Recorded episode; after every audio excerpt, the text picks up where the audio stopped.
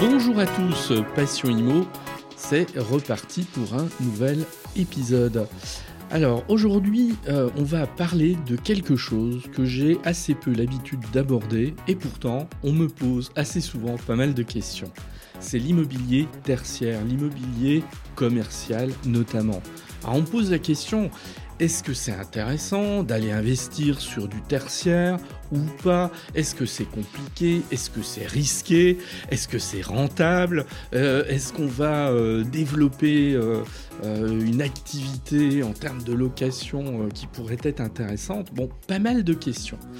Et il faut reconnaître qu'à une période où les investisseurs s'interrogent pas mal sur la pertinence d'aller sur les marchés de l'immobilier, aller sur ce secteur qui reste un secteur de niche euh, quand même, en tout cas à l'échelon des, particuliers, euh, il y a une pertinence à s'interroger euh, sur ce sujet. Alors là, pour s'interroger sur un sujet pareil, il faut un interlocuteur qui tienne la route. Et cet interlocuteur qui tient la route, bah, je l'ai trouvé c'est Émilie Vial. Alors Émilie Vial, elle est spécialiste de cette question. Je ne vais pas la présenter davantage parce qu'elle va le faire au début de l'interview, mais vous allez voir, euh, au cours de cet échange que j'ai eu avec Émilie, ça va permettre quand même de beaucoup euh, décrypter euh, cet immobilier tertiaire, de comprendre comment il fonctionne, de comprendre surtout les, les précautions qu'il faut prendre quand on va, quand on veut investir sur ce dans ce domaine. Et puis surtout, moi, ce que j'ai énormément apprécié chez Émilie, euh, c'est qu'elle bah, elle vend pas du rêve. Voilà. Et à une époque où trop aisément, vous savez que je reviens toujours assez souvent sur ce sujet, euh, il y a des gens qui nous promettent des rentabilités euh, délirantes, comment faire fortune en une semaine quasiment. Bon, non, Émilie Vial n'est absolument pas dans ce registre. Au contraire, c'est du sérieux et c'est de l'analyse. Passion Imo, épisode 62, interview d'Émilie Vial, c'est parti.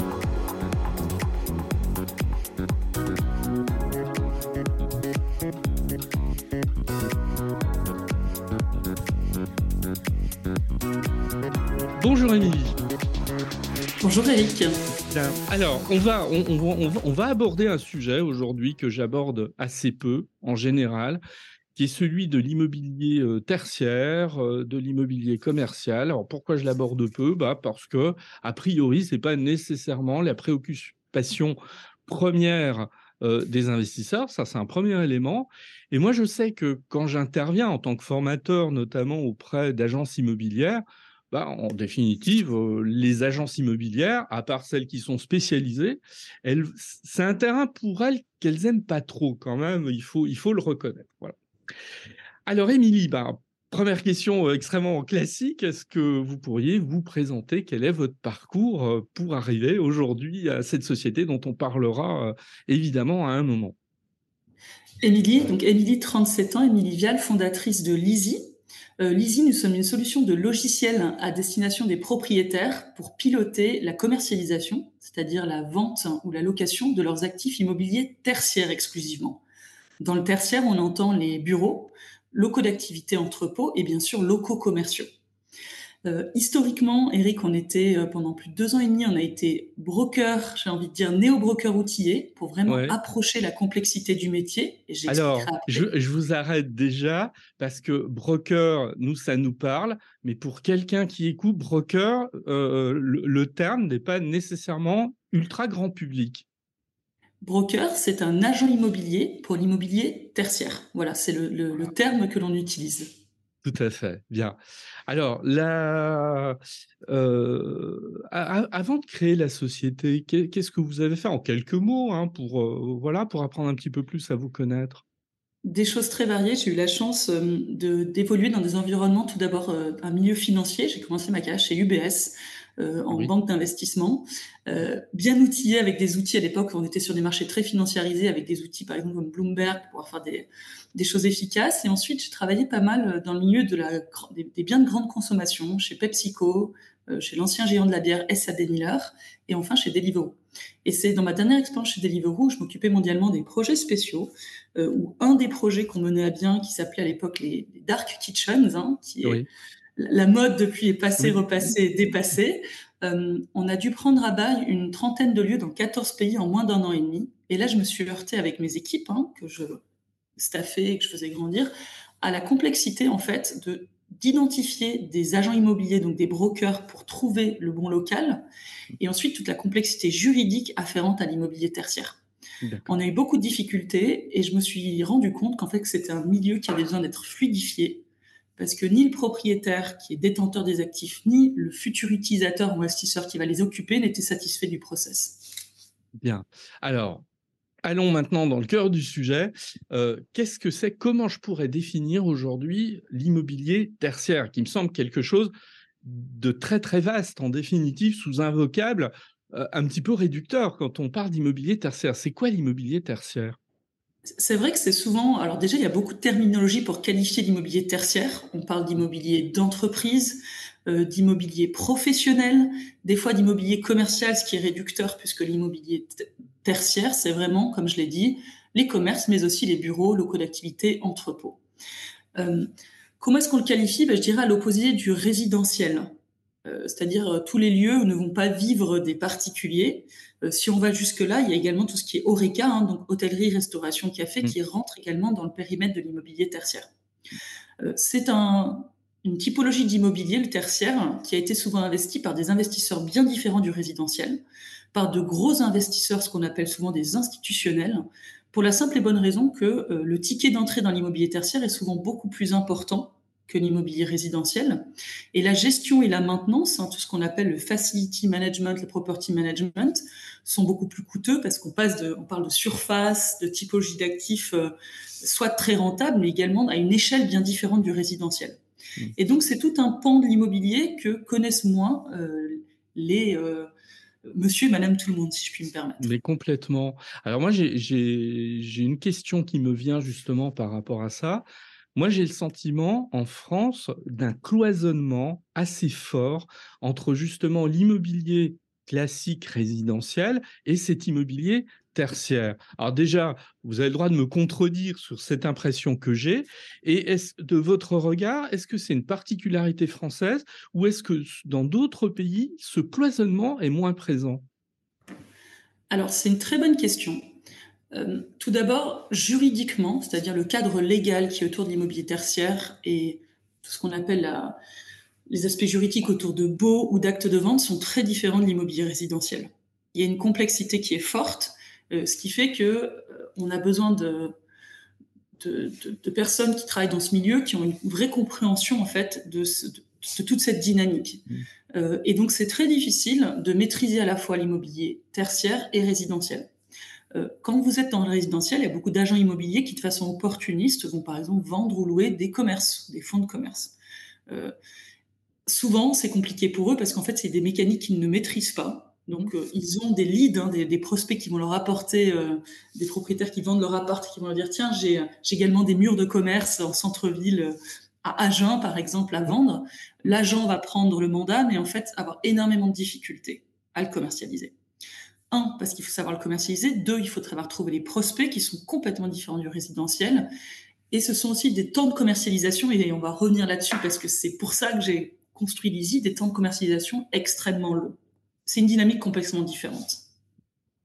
Alors pour le coup, euh, ce type d'investissement est à la portée du particulier ou à votre avis, ça demande de sa part une expertise qui fait qu'il faut qu'il y aille euh, avec davantage de prudence que sur de l'investissement résidentiel. Alors c'est clair que ça demande des reins beaucoup plus solides. Euh, on parle de même une petite surface de commerce euh, dans un, à une localisation bien placée. On parle d'investissements qui sont conséquents. C'est le premier point. Le deuxième point qui implique. Oh, est-ce qu'on peut prendre un, oui, est-ce qu'on peut prendre un exemple d'investissement conséquent pour que ce soit euh, parlant? Alors, euh, c'est toujours un peu compliqué parce que si vous achetez par exemple un commerce, euh, je ne sais pas, à Tulle, préfecture de la Corrèze, dans une zone un peu sinistrée, c'est clair que ça ne va pas vous coûter des centaines de milliers d'euros, mais on est souvent sur des, prix qui sont au-delà du centaine de milliers d'euros, donc rapidement des, des, prix conséquents. Et je dirais le deuxième sujet qui fait que c'est pas à la portée de tout investisseur, euh, c'est la commercialisation. C'est-à-dire qu'entre deux occupations, les temps de commercialisation peuvent être très longs. Ce qui implique que vous devez avoir les capacités financières de payer bah, toutes les taxes afférentes à la vacance. Hein, si vous n'avez pas de locataire en place, il faut pouvoir supporter ça. La maintenance, qui est importante, quand vous mm. avez des cellules commerciales, bah, il faut maintenir les façades, il faut, si c'est la cellule en retail park, il faut pouvoir maintenir l'intégralité du, du, bâti, et c'est vite des charges qui sont hyper conséquentes. En parallèle, les rendements sont très importants. Euh, vous êtes sur des rendements locatifs qui sont euh, importants. Et pourquoi est-ce qu'historiquement, ce sont des, des grosses foncières ou des institutionnels qui ont investi ce lieu C'est parce que euh, on peut investir en immobilier tertiaire de façon en bloc, si je puis me permettre, et pas de façon diffuse. Mmh. vous avez probablement, Eric, un plan d'épargne retraite, vous avez voilà toute la batterie de, de la diversification qu'on peut imaginer pour la retraite, et derrière, ce sont des fonds énormes alors je ne peux pas citer de nom, c'est pas le but aujourd'hui, mais qui déploient cet argent à l'échelle. Et par exemple, ils vont devoir déployer d'entrée de jeu 200-300 millions. Comment est-ce que vous déployez sur de l'immobilier, c'est-à-dire sur une classe d'actifs relativement sûre de une telle somme d'argent C'est en achetant tout simplement de l'immobilier tertiaire à l'échelle, en achetant un parc de locaux d'activité d'un coup, en achetant un campus de bureaux euh, à côté de à Vénissieux par exemple, à côté de Lyon, en achetant un, ensemble de retail park euh, à Rennes vous pouvez tout de suite déployer des montants beaucoup plus importants et c'est pour ça que c'est un terrain qui a été investi par les gros investisseurs et les institutionnels beaucoup plus que les particuliers. Alors, est-ce que ça veut dire que le particulier je, vais prendre un exemple extrêmement concret. Euh, désolé, j'hérite demain de 400 000 euros. Euh, est-ce que euh, le ticket d'entrée, en quelque sorte, est trop élevé pour qu'avec mes malheureux 400 000 euros, je puisse espérer quoi que ce soit en matière d'immobilier tertiaire, ou est-ce qu'il y a une opportunité pour moi, pour voilà, sur un exemple de ce type alors, sincèrement, euh, sur, si, votre euh, patrimoine est uniquement de 400 000 euros, je ne prendrais pas le risque d'aller euh, absolument d'aller dans l'immobilier tertiaire tout court. je dirais, je, vais, je, vais, être très clair, beaucoup de gens qui rentrent en tant que particulier en immobilier tertiaire sont souvent des gérants d'entreprises qui ont qui ont tout d'abord historiquement acheté leurs locaux pour leur activité, donc il y a une connaissance en fait de la mécanique de d'achat, qui se sont exposés à l'immobilier tertiaire dans leur activité euh, entrepreneuriale, si je puis me permettre, mmh. et qui ensuite, quand ils réalisent euh, des bénéfices personnels, euh, allouent une partie de mmh. leur capital à de mmh. l'immobilier tertiaire. Voilà. Alors, je ne veux pas dire que c'est impossible, Eric, bien au contraire. Je pense qu'il y a beaucoup d'opportunités, mais ça demande de vraiment savoir construire un business plan, si je rentre dans le détail, euh, alors, si on achète, par exemple, une cellule commerciale aujourd'hui, bah, tout est dans la localisation, dans le commercial. Hein, donc, on achète une localisation avant tout. Et c'est de bien prendre en compte les temps de commercialisation moyens. C'est-à-dire que si à un moment vous avez de la vacance qui arrive, bah, c'est de pouvoir calculer, vous aurez les moyens de gérer cette vacance. Euh, voilà, notamment. Et j'insiste vraiment sur la vacance parce que c'est ça qui peut vraiment déprécier et rendre difficile ce type d'investissement. Alors, si vous insistez autant sur la vacance, ça veut dire que là, on peut être sur des vacances extrêmement longues par rapport, là encore, à ce qu'on peut connaître sur de, euh, du résidentiel? Tout à fait. Alors, on va parler, Eric, là vraiment euh, de l'ensemble du marché de l'immobilier tertiaire. Parce que, de nouveau, euh, si vous êtes propriétaire de bureaux à Paris, dans Paris intramuros, votre problématique n'est pas du tout la même que si vous êtes propriétaire de bureaux ou de, de locaux commerciaux, par exemple, à Albi. On va prendre un exemple. Nous, quand on s'est attaqué, quand je, me suis confronté au marché de l'immobilier tertiaire pour mon activité chez Deliveroo, euh, je me suis rendu compte que c'était extrêmement difficile en tant que future utilisatrice, quelqu'un qui voulait louer, hein, qui était une preneuse de bail, euh, d'avoir les informations pour prendre ma décision. C'est-à-dire que je n'avais même pas euh, les hauteurs sous poutre, les puissances électriques, les places de parking, enfin toutes les informations. Donc ça, c'était le premier point. Et le problème, c'est que souvent les propriétaires connaissent mal leurs actifs parce que c'est un patrimoine ultra financiarisé. Et donc, je me suis rendu compte que le fait que le propriétaire avait une casquette de financier avant tout, et que de l'autre côté, la personne qui allait louer ou acheter dans une logique d'investissement avait une casquette très opérationnelle, c'était deux mondes qui ne se retrouvaient pas et qui mmh. généraient une, des temps de commercialisation extrêmement longs, puisque vous, quand vous allez voir louer ou acheter votre bureau, votre local d'activité, si vous n'avez pas toutes les informations, vous n'allez jamais décider de vous implanter. C'est quand même des décisions sur le long terme. En IMO tertiaire, on signe à la location souvent des baux fermes de 6 à 9 ans. On parle du fameux 369, on n'aura pas le temps de tout expliquer plus tard sur la logique du bail, Eric. On a beaucoup de documentation en ligne sur Lizzy.io et sur le net en général. Très bien, oui, et euh, très bien faite d'ailleurs. Hein. Moi, je vais mettre euh, le lien euh, dans les notes de l'épisode. Votre, votre, vos ressources qui décryptent ce qu'est par exemple un bail commercial, j'ai trouvé que c'était voilà, plutôt bien conçu, effectivement. Tout, tout à fait. Donc, il y a toute une évangélisation qu'on a dû faire, mais tout ça pour reprendre un cran au-dessus, vous expliquer que la problématique des temps de commercialisation, c'est effectivement lié à des fois une inadéquation entre l'offre et la demande, mais c'est surtout parce qu'il y a une absence de, euh, de mise en valeur de l'actif quand une commercialisation est lancée par le propriétaire. Et ça paraît basique, mais en fait, c'est vraiment ça qu'on a attaqué en premier. Et pour la petite histoire, Eric, pendant deux ans et demi, nous, on a été euh, néo-broker, néo-agent immobilier, on a dû expérimenter ça nous-mêmes. Euh, on a vraiment décidé, alors qu'on prenait la destination d'un logiciel depuis le début pour aider les propriétaires, c'était important d'expérimenter les choses nous-mêmes.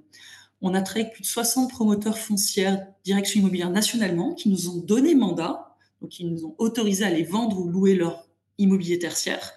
Et là, on s'est exposé à la réalité, c'est-à-dire déjà accéder des fois aux locaux, euh, les accès aux clés, qualifier les locaux, comprendre ce qu'il y a dedans, euh, les pricer, donner un prix, euh, contextualiser avec le reste du marché, c'était quelque chose d'extrêmement difficile à faire à la fois dans notre métier et encore plus pour les propriétaires. Fort de cette expérience de deux ans et demi, on a construit toute une logique avec euh, trois grandes briques pour aider les propriétaires à pré-commercialiser, donc construire leur fiche de commercialisation, ensuite animer leur commercialisation quand ils ont lancé ça et ensuite leur donner de la donnée en temps réel pour pouvoir statuer et vraiment closer les transactions. Mmh. Euh, on, a, on a mis ça, tout ce qu'on a construit à disposition des propriétaires en marque blanche et c'est le produit logiciel Lazy Pilot que l'on commercialise. D'accord. Dont on une sacrée aventure, Eric. Ah oui, non, tout à fait. Dont on va parler effectivement euh, dans, dans, dans quelques minutes pour en revenir sur cette thématique, on entend beaucoup depuis la crise sanitaire que l'immobilier de bureau s'est terminé. en fait, comme si la crise sanitaire avait clôturé une période qui aurait démarré en gros au début des 30 glorieuses pour, pour simplifier et qui se serait achevée en fait en 2021. Une sorte d'âge d'or de l'immobilier tertiaire qui qui serait terminé. Quelle vision vous avez euh, sur cette... Euh, bon, qui pourrait être une idée reçue quelque part, hein, mais qu'on entend quand même euh, pas mal. Eh bien, moi, je pense que c'est une idée un peu trop reçue, effectivement. C'est souvent des, influenceurs, si je puis me permettre, ou des donneurs d'opinion qui sont un peu auto-centrés sur, sur les grandes villes et auto-centrés sur la, la tendance, enfin, qui ont des intérêts en fait à pousser ce genre d'arguments, pour être très honnête. Euh, ce qu'on voit, nous, au niveau national déjà, le tissu d'entreprise en France, c'est principalement des TPE et des PME.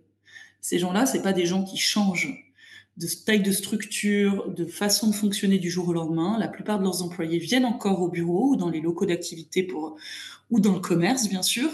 Donc, il faut vraiment prendre avec des pincettes cette sensation que le grand soir du bureau est arrivé, sincèrement, parce que ce n'est pas la réalité au niveau national du tout. C'est le premier point. Et je vais même aller plus loin parce que nous sommes en partie basés à Paris. J'ai des équipes qui sont partout en France à l'image de notre activité.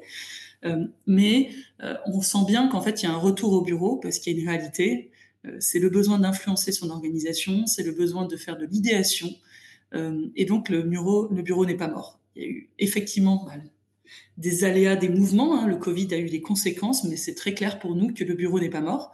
Il y a probablement une rationalisation, surtout dans les grandes villes, de la taille, parce que le bureau est coûteux pour les, dirigeants d'entreprise. Hein. C'est leur deuxième poste de dépense après les salaires. Mmh. Donc forcément, quand on a l'opportunité d'optimiser les choses, on le fait, surtout par les temps qui courent, hein, quand on est une société. Euh, mais c'est clair que le bureau en tant que tel n'est pas mort. Rationalisation du mètre carré dans les endroits coûteux, oui, c'est une certitude, mais le bureau reste d'actualité. Ce qui n'est pas nouveau quelque part. Et dans des zones qui sont tendues, Eric. Donc en fait, euh, en tant que propriétaire, on continue à réussir à placer son produit dans ces zones-là. Ouais, ouais.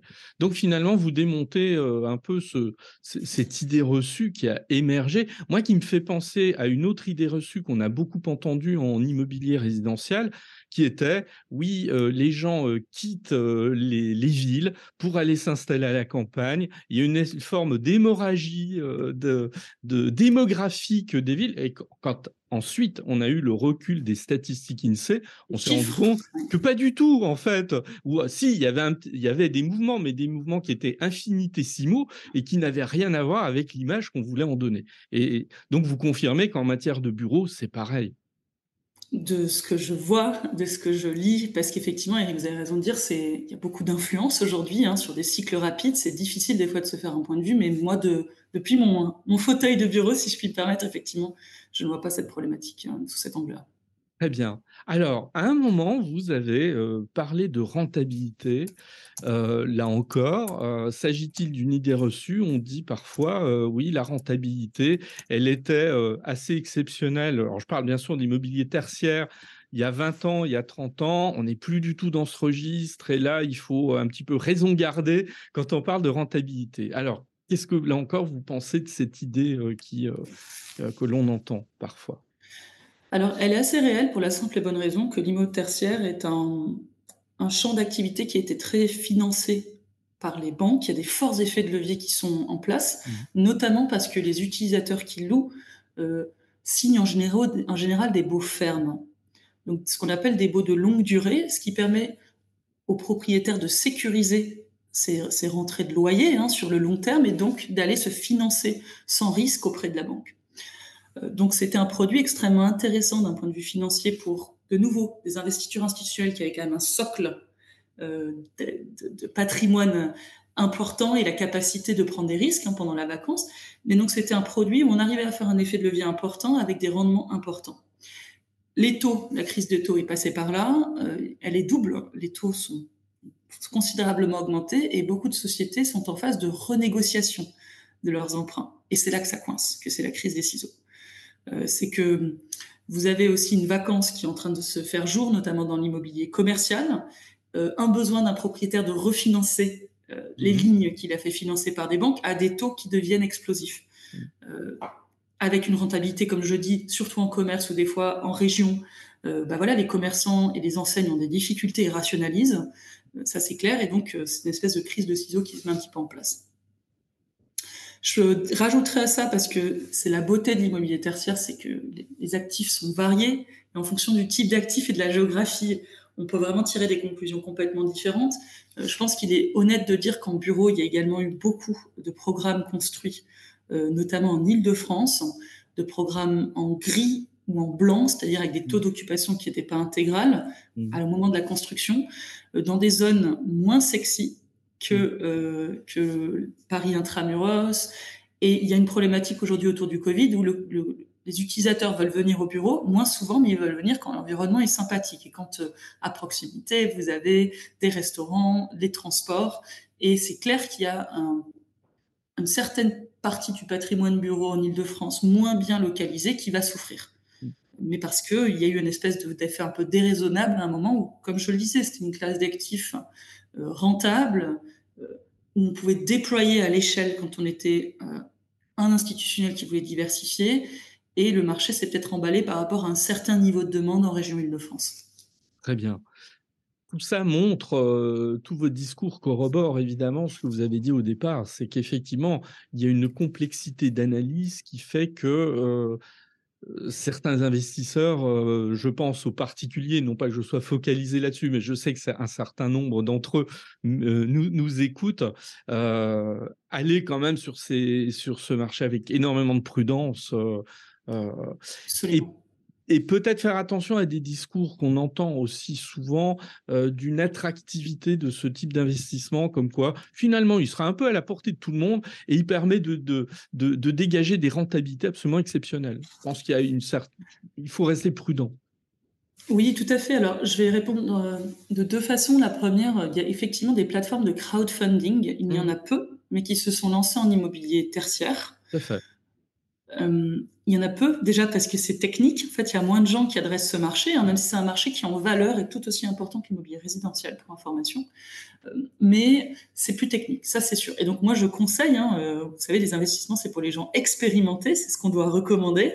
donc de quand même de, faire attention. Deuxième sujet, par contre, il y a un côté local. C'est que si vous, vous souhaitez investir dans ce périmètre de l'immobilier, je pense que c'est extrêmement important d'aller parler à des locaux dans les, régions qui vous intéressent, autour des actifs qui vous intéressent, et comprendre la dynamique de marché, qui, Eric, comme vous l'avez dit à très juste, euh, de façon très juste, est complètement différente d'un endroit à l'autre et d'un actif tertiaire à l'autre. Je, le dis sincèrement, c'est assez dingue. Je vais prendre un exemple. Aujourd'hui, si vous faites du local d'activité du dernier kilomètre, ou du petit local d'activité, des parcs de locaux d'activité pour des artisans, il y a des opportunités incroyables. Pour des gens qui auraient du foncier à proximité de belles villes, euh, il y a un besoin énorme. Donc c'est quelque chose qui peut être extrêmement rentable, euh, avec euh, une facilité dans le temps à trouver des, utilisateurs, mais encore faut-il bah pouvoir sécuriser le foncier, construire tout ça, le gérer, et savoir gérer les aspects un peu légaux autour de ça. Donc des opportunités, il y en a, il y en aura toujours la nature a horreur du vide, euh, mais il faut juste être euh, bien renseigné et avoir les reins solides, si je puis me permettre, en tertiaire. Très bien.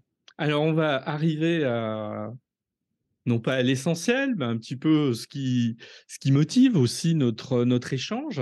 Euh, euh, donc, cette société que vous avez créée, présente en ligne, mais dont vous m'avez annoncé qu'elle elle a aussi, elle est aussi instigatrice d'un logiciel. Alors, Comment vous pouvez présenter cette, cette offre aujourd'hui? Tout à fait. Donc, c'est un logiciel à destination uniquement des propriétaires, donc des promoteurs, foncières, direction immobilière, foncière plus ou moins de taille, hein, ça va de la foncière côté énorme à la foncière de, de privé, hein, des gens qui détiennent du patrimoine en région, par exemple. c'est une plateforme uniquement propriétaire et l'objectif, c'est vraiment d'accélérer les commercialisations. Euh, on n'est pas des bisounours, mais l'objectif, c'est vraiment d'accélérer parce que ça coûte très cher aux propriétaires la vacance, comme on l'a expliqué. Mm. Et que si les biens restent vacants, il y a des opportunités, ce qu'on appelle d'arbitrage, de permettre aux propriétaires de vendre en bloc certains patrimoines, certains murs, finalement, qui n'arrivent pas à commercialiser, où il y a tout un marché de gens qui savent euh, redynamiser et revaloriser en fait ce patrimoine. Euh, l'idée, elle est simple, c'est qu'il y a trois grands plans, trois grandes briques. La première s'appelle commercialisé, euh, s'appelle commercialiser, oui. Préparer, pardon, je vais y arriver. Je vais reprendre. La première brique s'appelle préparer. Elle permet aux propriétaires d'habiller la mariée, on appelle ça, de construire une fiche de commercialisation avec des photos, de la réalité virtuelle, des plans au format DWG exploitable par les architectes, et de, euh, de mentionner tous les aspects juridiques, techniques, financiers le tout enrichi de données contextualisantes qu'on va chercher. On va chercher le trafic piétonnier, voiture à proximité, la connexion à la fibre, la qualité énergétique du bâti. On aide le propriétaire à construire comme une, annonce euh, qui a à sa marque. Hein. c'est une, jolie fiche où euh, il y a toutes les descriptions de l'actif et les différentes sections euh, pour vraiment utiliser cette fiche et l'envoyer à des brokers mmh. ou alors euh, l'utiliser en direct si le propriétaire veut cibler en direct des, utilisateurs, des enseignes, des occupants. Donc, donc j'en conclus, ça vous permet une analyse assez fine de ce qu'on appelle les critères de commercialité, en fait, euh, sur euh, le, lieu même du, local. Tout à fait. Ça permet vraiment de mettre en valeur la mariée. Vous allez vouloir louer ou vendre votre actif tertiaire, Eric. Historiquement, le teaser ou la petite présentation que vous faisiez, elle était très, très trop basique, beaucoup trop basique pour des actifs qui sont complexes et coûteux. Euh, et donc l'idée, c'est vraiment de euh, mettre en valeur et de valoriser ce patrimoine euh, avec des arguments opérationnels hmm. différents des simples arguments financiers que maîtrisait le propriétaire. Comment on s'y prend? On a des, des, des freelances qui vont sur le terrain et qui sont capables d'aller qualifier les actifs quand le propriétaire ne connaît pas. On a des grosses foncières qui ont des parcs de bureaux, par exemple, énormes, à Bordeaux, euh, ils connaissent pas leurs actifs, ils n'ont pas assez d'asset managers ou de commercialisateurs en interne pour aller sur le terrain. Nous, on va être capable, sous 48 heures, d'aller sur place, de prendre des photos, de la réalité virtuelle, euh, et d'aller qualifier, dire le nombre de places de parking, si c'est du local d'activité, les accès à quai, les hauteurs sous poutre. Mmh. Vous voyez, vraiment de bien euh, habiller la mariée pour qu'ensuite cette fiche, puisse l'exploiter efficacement le temps de la commercialisation. Ouais.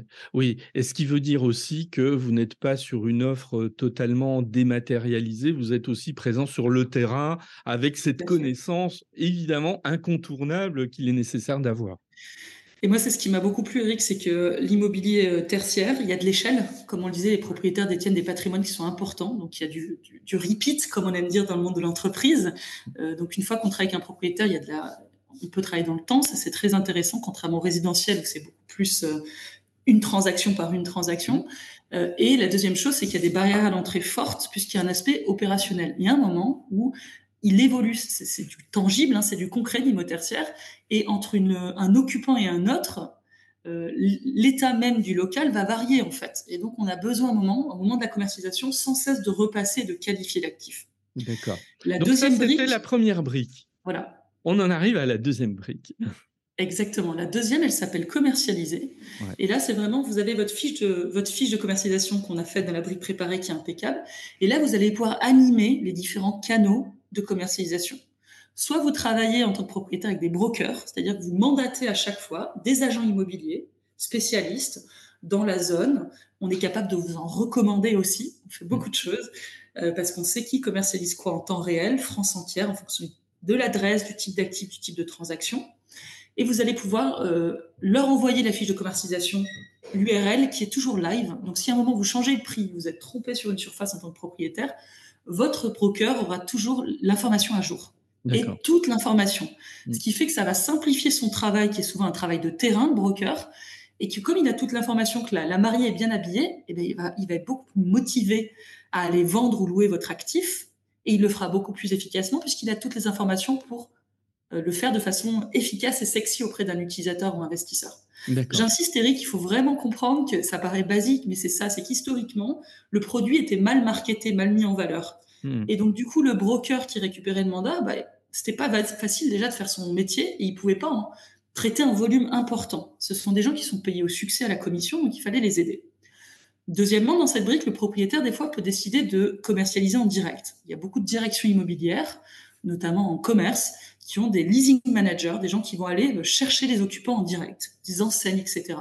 Et donc, ils vont pouvoir animer aussi euh, leur commercialisation avec des relances d'email, avec le lien vers la fiche de commercialisation, avec une espèce, une espèce de brique CRM, si vous voulez. Hmm. Et la troisième brique, qui est celle qui me tient le plus à cœur, alors je les aime toutes, mais euh, c'est ce qu'on appelle statuer, où vous permet de faire du reporting en temps réel de ce qui se passe sur toutes vos lignes quand vous êtes propriétaire. Il faut que vous imaginiez que même un propriétaire qui gère, une dizaine de lignes vacantes, euh, sur chaque ligne, s'il y a trois brokers plus même une personne en interne qui, euh, gère, c'est énorme. Ça fait 4 fois 10, ça fait plus de 40 interactions. C'est complètement dingue en fait. Hein. Euh, avec des retours sans cesse entre les différentes parties. Donc il y a, besoin d'un logiciel et il y a besoin de pouvoir aussi faire sortir du reporting en temps réel et comprendre où on en est. Et le L'autre fonctionnalité dans cette troisième brique, c'est toute la donnée en temps réel. On appelle ça les comparables. C'est que ça fait plus de trois ans où nous, on va chercher toute l'information online et offline qui nous permet de savoir qu'est-ce qui se loue ou vend, à quel prix, en temps réel euh, et depuis combien de temps on arrive à avoir les temps de commercialisation moyens sur l'immobilier tertiaire. Et ça, ça permet aux propriétaires plusieurs choses. En phase de pré-commercialisation, d'avoir une idée du marché, S'ils ont des locaux divisibles, par exemple, de se dire, bah, tiens, je vais mettre sur le marché, euh, j'ai un 5000 mètres carrés de locaux d'activité, je vois que dans la zone, il n'y a personne qui fait du 1000 mètres carrés, aussi des plus petites surfaces, je vais essayer de diviser, de, proposer de la divisibilité si hmm. je suis capable de le faire, d'aller voir aussi l'état des actifs en concurrence. Si le vôtre est meilleur, vous allez pouvoir pricer, mettre un prix euh, affiché différent. Euh, et également, si vous êtes tanké sur une commercialisation, bah, d'aller voir un peu depuis combien de temps les autres sont dessus et peut-être décider de ce que je disais, d'arbitrer, Eric, de, sortir d'un certain nombre de lignes que vous avez sur lesquelles vous n'arrivez pas à trouver de, locataires, décider de les vendre à un investisseur qui saura transformer les lieux et euh, peut-être changer la destination et trouver, lui, d'autres occupants. D'accord. Alors, on a là une description euh, très complète. Trop complète peut-être. Non, ah non, pas du tout, justement. C'est bien. Moi, je trouve que c'est intéressant aussi de prendre le temps d'expliquer les choses. Donc, on a ces trois piliers, euh, ou briques, peu importe. Est-ce que vous apportez quelque chose de différent par rapport à une offre existante, j'imagine, hein, de toute façon en matière d'immobilier tertiaire, quand je me préoccupe de ces trois aspects Est-ce que vous voilà, est-ce que vous apportez quelque chose de, nouveau, d'innovant ou pas? Tout à fait. déjà, Eric, c'est peut-être la dernière chose qui m'a le plus excité, c'est qu'il y a très peu d'innovation en immobilier tertiaire dans dans l'industrie de la transaction. C'est le sentiment qu'on a. Hein. je suis assez d'accord. Je ne vais pas vous raconter tout mon, tout mon parcours, mais c'est ce qui m'a le plus frappé, c'est qu'on a affaire à un milieu extrêmement financiarisé et qui est très très loin du digital et qui pourtant doit gérer une masse d'informations qui évolue en temps réel en plus complètement dingue. donc il y a un besoin les, propriétaires, ceux qui sont le plus digitaux, et malheureusement il y en a peu, et les gens l'admettent, euh, parce qu'ils n'ont pas eu besoin de l'aide, comme je disais. C'était des marchés très porteurs pendant longtemps où la rentabilité était au rendez-vous. C'est pas un reproche, hein, je pense qu'il faut être très honnête. On va pas s'équiper, se suréquiper quand en fait on n'a pas besoin. Je pense que c'est aussi simple que ça. Complètement. Euh, et ce sont des gens qui, au mieux, ont opéré sur des CRM ou des logiciels qu'ils ont développés en interne. Euh, le problème d'un logiciel en interne, c'est qu'il ne répond pas à deux choses où nous on fait toute la différence, parce qu'Eric, vous avez compris que la brique centrale, c'était plutôt du CRM, les métiers, hein, vraiment. Euh, mais les deux autres briques, c'est-à-dire la brique opérationnelle, la première, et la brique data, ça c'est très compliqué. Et c'est en, mhm. ça qu'on est innovant, c'est qu'on a une approche terrain et métier, hein, parce qu'on a construit des logiques opérationnelles pour qualifier un actif, construire la fiche de commercialisation et l'enrichir de données terrain. Ça mhm. c'est métier, et personne ne sait le faire, et c'est la problématique la plus importante des propriétaires en immo tertiaire. Euh, et la deuxième, c'est la donnée. Elle est extrêmement grise, voire euh, inexistante. Euh, il y a des marchés dans le monde qui sont beaucoup plus ouverts. Je pense au marché américain, qui a une logique complètement différente, et même canadien, anglais. vous avez notamment des acteurs énormes qui sont un peu comme des Bloomberg, qui s'appellent CoStar, le géant de la mmh. data américaine. Mmh. En Europe, on est très, très, très loin de ça. et donc, il y a un besoin pour les propriétaires quand même de savoir où est le marché historiquement, ils avaient délégué euh, ce rôle au, broker, à l'agent immobilier qui avait une bonne connaissance, mais ils se rendent compte qu'en fait, ils ont donné trop de pouvoir à cet intermédiaire et qu'ils ont un patrimoine tertiaire important qu'ils ont du mal à valoriser en temps réel. Historiquement, c'est des métiers où on utilisait beaucoup ce qu'on appelle les méthodes financières des discounted cash flow basées sur des loyers faciaux espérés. La réalité aujourd'hui, elle est parfois différente. Ils ont du mal à pricer en, temps réel finalement avec ce qu'on appelle du mark to market. Euh, et donc ils ont besoin de logiciels pour faire ça et ils en ont besoin parce qu'ils ont des banques qui les financent, qui les challenge aujourd'hui sur la valeur du patrimoine en temps réel. Et donc ils ont besoin de récupérer le pouvoir ces propriétaires. C'est ce qu'on leur permet de faire en récupérant avec nos briques opérationnelles la connaissance de leurs actifs qu'ils n'ont pas, la connaissance terrain, et en leur permettant de connaître où est le marché, le reste du marché en temps réel avec notre approche data. Et ça, c'est plus de trois ans de travail, Eric, c'est considérable, c'est très dur.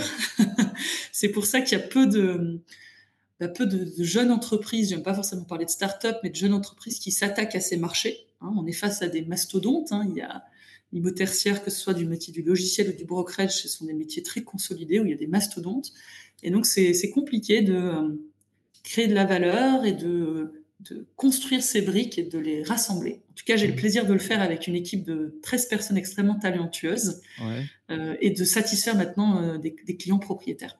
Oui, et si, euh, si j'ai bien compris, hein, évidemment, vous êtes aussi sur des interlocuteurs qui sont, se sont parfois ancrés dans des habitudes au fil des décennies et donc il faut expliquer maintenant que euh, les modalités du marché ont, changé et qu'il faut des outils beaucoup plus fins et pointus pour être en capacité d'analyser ce marché, de réagir et de rendre des comptes, entre guillemets, mais il faut quand même rendre des comptes auprès des banques qui sont peut-être plus exigeantes qu'elles ne l'étaient il y a une dizaine d'années. Je ne sais pas si j'ai résumé euh, la, ah, situation. Ah bah, Eric, je pense que vous pourriez euh, vous mettre de l'autre côté du micro à ma place. Effectivement, il y a un sujet d'évangélisation qui est, qui est important. En fait, quand on utilise Excel, on a beaucoup de clients propriétaires au fur et à mesure euh, du processus de vente hein, de notre logiciel qui nous disent bah, moi euh, j'ai l'outil à la mode dans les années 80, c'est Excel. C'est clair que c'est ultra puissant. Hein, je suis la première fan encore d'Excel, mais c'est plus suffisant quand vous gérez autant d'informations mouvantes euh, et sensibles en plus. et on sent bien qu'il y a une, des fois une résistance au changement, mais qui en même temps plus personne, surtout la jeune génération d'asset managers ou de leasing managers, ne veulent travailler à l'ancienne parce que c'est pas possible. En fait, ça vous demande énormément d'énergie, des choses, une approche chronophage sans valeur ajoutée aucune. Mmh. Aujourd'hui, euh, le, profil de nos clients sont des gens qui devraient se concentrer sur la renégociation de baux, valorisation de leur patrimoine, compréhension du marché, et vraiment pas sur des tâches chronophages de qualifier les actifs, relancer les brokers ou relancer euh, les prospects qu'ils ont identifiés, comprendre le marché en temps réel, ils devraient pouvoir analyser de la donnée qu'on leur fournit. Et c'est ce qu'on fait. Alors, il y a des clients qui sont très réceptifs. Hein. On a quand même des asset managers bien formés de nouvelle génération qui veulent plus travailler à l'ancienne, ça c'est clair. mais il y a aussi une conduite du changement. imposer un outil comme ça, c'est pas simple parce que ça demande quelques changements d'habitude. Alors après, c'est très addictif parce que tout est au même endroit, c'est bien rangé, toute l'équipe, voilà, la chambre est bien rangée. Euh, mais c'est un, c'est un changement, c'est sûr. Très bien. Alors, peut-être pour conclure, euh, on, a bien compris euh, quelle est votre offre, votre investissement. Alors là, je ne parle même pas de financier, votre investissement sur le plan intellectuel que, que je pressens considérable et extrêmement enrichissant hein, en même temps. ça va être quoi la suite en fait de, de Lizzie, on va dire, dans les 5-10 prochaines années? Parce que j'imagine que vous avez des idées aussi sur vers quoi vous voulez aller. Comme on dit en France, on n'a pas de pétrole, mais on a des idées. et j'espère être à la hauteur de ce, de ce dicton. non, effectivement, la, passion, elle est, elle est évidente. Je vais, je vais faire une petite digression là-dessus et moi, je suis passionnée par les entreprises, euh, par le business, par euh, la capacité de créer des choses et je trouve que je suis au meilleur endroit parce que finalement, notre logiciel permet à des sociétés euh, de s'implanter facilement dans le bon lieu, au bon endroit. C'est le premier point. Et il y a une logique de redynamisation des territoires qui est extrêmement excitante. parce que quand vous facilitez la transaction de l'immobilier tertiaire, vous facilitez l'installation de sociétés dans leurs bureaux, locaux d'activité, commerce, partout en France. et ça, c'est un impact qui est considérable et qui est très motivant. Le deuxième euh, sur ce logiciel, c'est qu'on a une ambition au minimum européenne. On a construit euh, toute l'ergonomie et le site pour que ce soit internationalisable. On travaille sur une version en anglais. Aujourd'hui, la version en français nous suffisait bien puisque déjà le périmètre mm. euh, français est déjà vaste et le marché est énorme. Hein. On parle de plus de 1500 clients propriétaires cibles. C'est énorme. Donc, c'est des, des, foncières cotées, non cotées, des mm. promoteurs, des directions immobilières. Il y a énormément de sociétés qui ont de l'immobilier à l'échelle, hein, comme sous-jacent à leur activité. Euh, donc le marché est déjà bien assez gros, mais on ambitionne au minimum l'Europe, Eric, euh, sur ce marché du logiciel, du SaaS, on appelle ça Software as a Service, mm. de la, du deal management, de la gestion de la commercialisation au niveau tertiaire. Très bien. Eh bien, Émilie, je pense euh, que vous avez su communiquer cette passion pour un marché trop méconnu. Je vous remercie et à très bientôt. Merci à vous, à bientôt.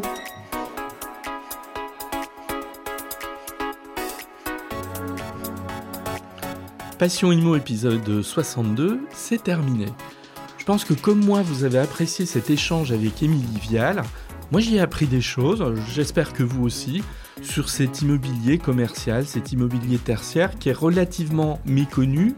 Alors parfois, on part de toutes les vertus parce qu'on dit oui, on va gagner beaucoup d'argent. C'est possible, c'est même parfois le cas, mais vous avez vu que euh, Émilie Vial, euh, elle remet un petit peu euh, face aux réalités la prudence qu'il faut avoir quand même sur ce type d'investissement et un ticket d'entrée en définitive qui est quand même relativement important.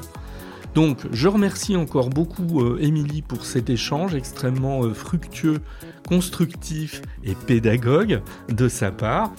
Et moi je vous dis à très bientôt, vous pouvez continuer de me suivre sur les réseaux sociaux. Facebook, LinkedIn, Twitter, Instagram. Euh, et puis je vous dis euh, en toute simplicité, euh, à la prochaine fois.